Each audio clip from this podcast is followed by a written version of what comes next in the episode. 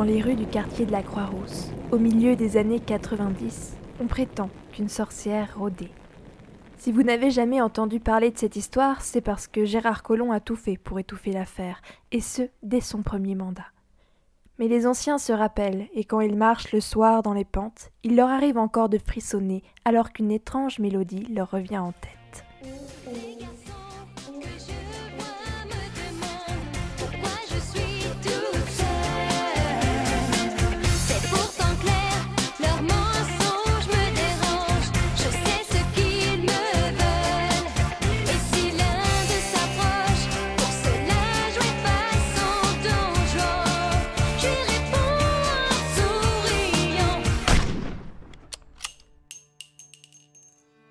Le premier cadavre, on le retrouva un petit matin d'août, au milieu de la place Satonnet. C'était le corps d'un homme d'une quarantaine d'années. Il était allongé, nu, juste au pied de la statue. Les derniers lambeaux de son t-shirt à moitié arraché laissaient entrevoir un ventre proéminent dont les poils étaient coagulés par le sang.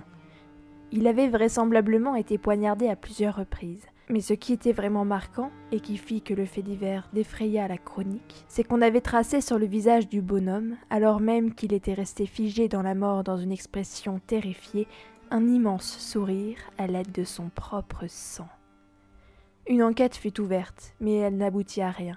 Aucune empreinte, aucun indice, aucun motif valable qu'on aurait pu attribuer à l'entourage de la victime.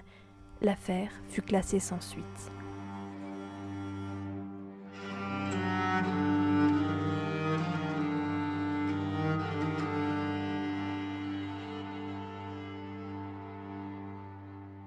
Les mois passèrent. Peu à peu, les habitantes et habitants du quartier de la Croix-Rousse oublièrent le meurtre et personne ne pensa plus au cadavre de la place Satonnet. Le tueur avait dû s'enfuir très loin pour échapper à la justice et l'homme assassiné n'étant pas du quartier, personne ne se sentait particulièrement touché. Un phénomène pourtant apparut à cette même époque, mais on ne fit pas tout de suite le rapprochement avec le meurtre. Sur les murs des rues de la Croix-Rousse, de grands traits courbes et écarlates, comme des sourires morbides, furent tracés un peu partout. Ils s'effaçaient facilement, comme dessinés avec une mauvaise peinture à l'eau, disparaissaient avec la pluie ou les chiffons des concierges. Mais inlassablement, quelqu'un continuait à les dessiner de nouveau.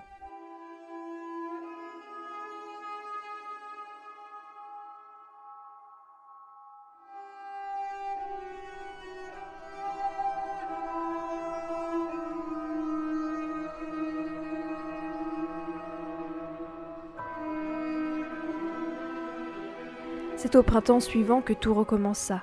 La Croix-Rousse entrait dans la belle saison avec son effervescence habituelle. Les rues étaient animées, envahies de touristes et de tous les Lyonnais qui venaient s'y divertir. La chaleur encourageait les sorties nocturnes et malheureusement aussi les dragueurs lourdingues, incapables de se contenir à la vue d'une robe d'été.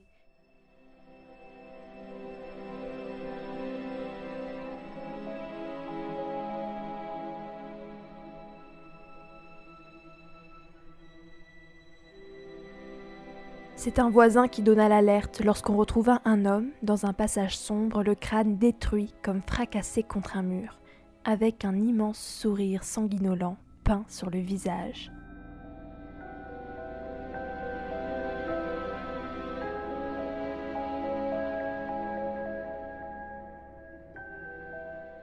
Mais le plus étrange, c'est que ce même soir, à quelques rues de là, on retrouva une jeune femme encore sous le choc, qui tenait des propos incohérents et qui affirma reconnaître la victime.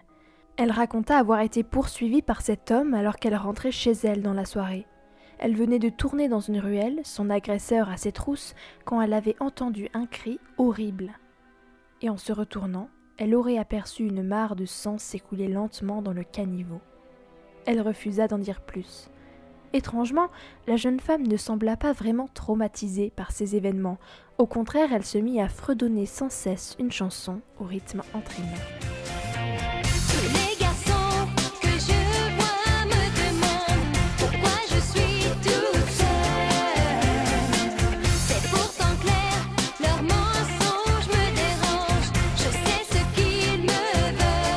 Les meurtres s'enchaînèrent. Toujours le même schéma des hommes de tout âge, de toute origine, de toute profession, retrouvés morts, poignardés, tabassés, le crâne enfoncé, les membres cassés. des hommes très bien sous tout rapport, assassinés comme des moins que rien et retrouvés avec un sourire peint sur le visage à l'aide de leur propre sang.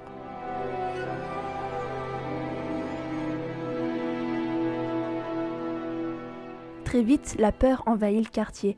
Les hommes craignaient de sortir chez eux une fois la nuit tombée. Ils s'arrangeaient souvent pour se faire accompagner par leurs épouses ou leurs petites amies, ou alors rester en groupe.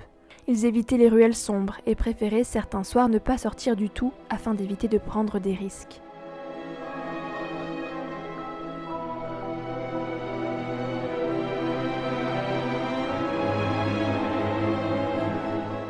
Des rumeurs circulaient. On racontait que les victimes portaient toutes des jeans bleus, assez moulants, mais le lendemain, un homme au pantalon de velours ou en costard était retrouvé mort. On disait que les victimes avaient bu, puis un homme sobre était tué qu'elles étaient célibataires, puis on retrouvait un homme marié, père de famille, éventré à même le sol. Il n'y avait pas de profil type, des beaux, des laids, des pauvres, des riches, un seul critère commun à toutes les victimes, il ne s'agissait que d'hommes cisgenres.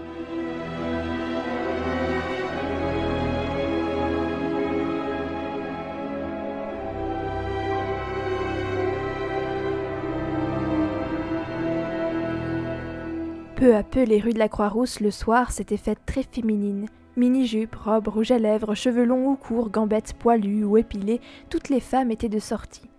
La police soupçonna évidemment l'une d'entre elles d'être à l'origine de ce massacre et tenta de les interroger. À la grande surprise des inspecteurs, les femmes acceptèrent volontiers de coopérer. Chacune d'entre elles affirma avoir aperçu dans les derniers jours une femme suspecte. Le souci? Chaque description de la prétendue tueuse était différente. Tantôt petite et ronde, tantôt grande et mince, elle avait le crâne rasé ou une chevelure de lionne, un tailleur ou une salopette, les yeux bleus, puis verts, etc. Bref, impossible d'établir un portrait robot.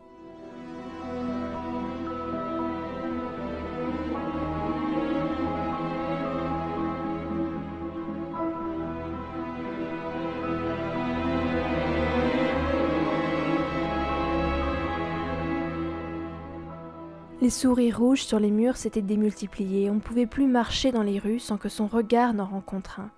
À chaque fois que les inspecteurs de police patrouillaient dans le quartier, ils sentaient peser sur eux les regards noirs de toute la gente féminine rassemblée dans les bars et sur les places pour profiter de l'été. Mais quand ils y regardaient de plus près, promptes à dégainer leur outrage à agent, on leur adressait d'immenses sourires. Plus étrange encore, il leur semblait, lorsqu'ils tournaient le dos à un quelconque groupe de femmes, entendre fredonner une chanson toujours la même, une litanie entraînante mais qui leur semblait terriblement menaçante. J'ai pas de temps